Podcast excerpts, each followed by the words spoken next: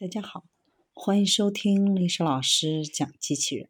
想孩子参加机器人竞赛、创意编程、创客竞赛的辅导，找历史老师。欢迎添加微信号幺五三五三五九二零六八，或搜索钉钉群三五三二八四三。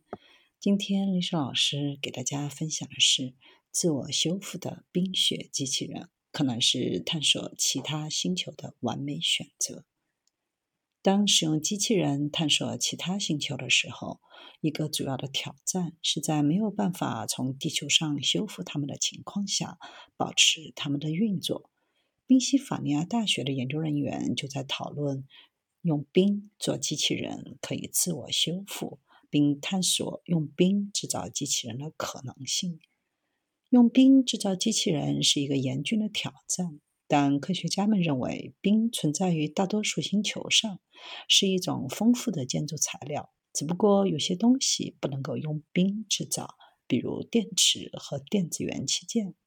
但用冰制造机器人的结构有一个很大的好处，就是很容易利用热能来进行改造，还可以轻松进行切割和雕刻。冰块之间也很容易相互附着。